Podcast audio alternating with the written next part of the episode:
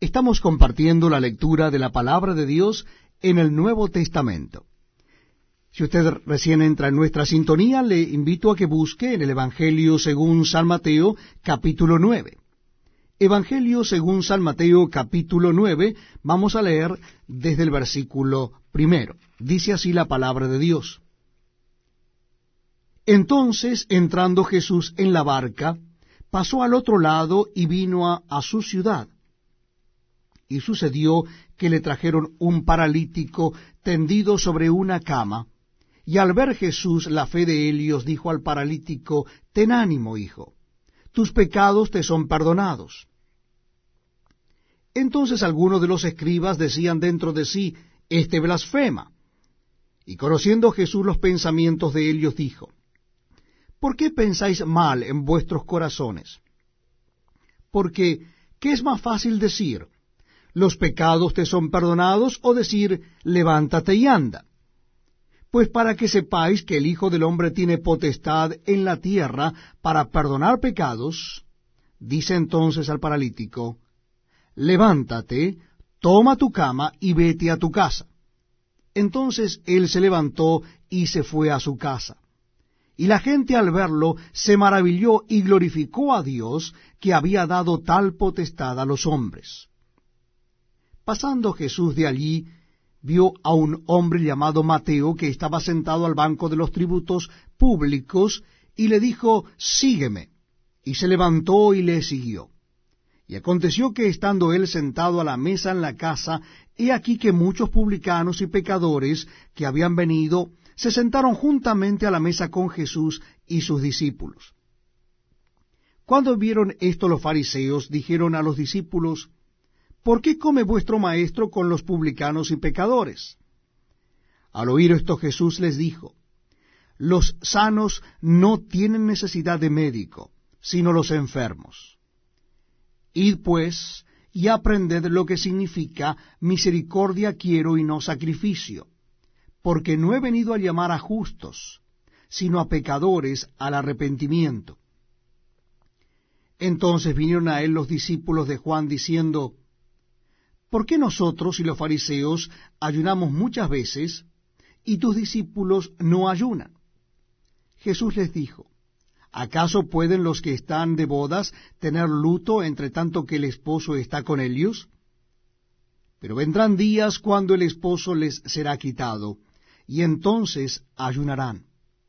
Nadie pone remiendo de paño nuevo en vestido viejo, porque tal remiendo tira del vestido y se hace peor la rotura ni echan vino nuevo en odres viejos. De otra manera los odres se rompen y el vino se derrama, y los odres se pierden.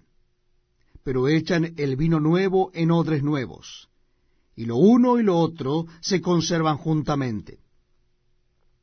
Mientras él les decía estas cosas, vino un hombre principal y se postró ante él diciendo, Mi hija acaba de morir, mas ven y pon tu mano sobre ella y vivirá. Se levantó Jesús y le siguió con sus discípulos. Y aquí una mujer enferma de flujo de sangre desde hacía doce años, se le acercó por detrás y tocó el borde de su manto, porque decía dentro de sí, si tocare solamente su manto, seré salva. Pero Jesús, volviéndose y mirándola, dijo, Ten ánimo, hija, tu fe te ha salvado. Y la mujer fue salva desde aquella hora. Al entrar Jesús en la casa del principal, viendo a los que tocaban flautas y la gente que hacía alboroto, les dijo, Apartaos, porque la niña no está muerta, sino duerme. Y se burlaban de él. Pero cuando la gente había sido echada fuera, entró y tomó de la mano a la niña, y ella se levantó, y se difundió la fama de esto por toda aquella tierra. Pasando Jesús de allí, le siguieron dos ciegos, dando voces y diciendo, Ten misericordia de nosotros, hijo de David. Y llegado a la casa, vinieron a él los ciegos, y Jesús les dijo, ¿Creéis que puedo hacer esto? Ellos dijeron, Sí, Señor. Entonces les tocó los ojos, diciendo, Conforme a vuestra fe os sea hecho. Y los ojos de ellos fueron abiertos, Y Jesús les encargó rigurosamente, diciendo, mirad que nadie lo sepa. Pero salidos ellos, divulgaron la fama de él por toda aquella tierra. Mientras salían ellos, he aquí le trajeron un mudo endemoniado. Y echado fuera el demonio, el mudo habló. Y la gente se maravillaba y decía, nunca se ha visto cosa semejante en Israel. Pero los fariseos decían, por el príncipe de los demonios, echa fuera los demonios. Recorría Jesús todas las ciudades y aldeas, enseñando en las sinagogas de ellos y predicando el Evangelio del reino y sanando toda enfermedad y toda dolencia en el pueblo.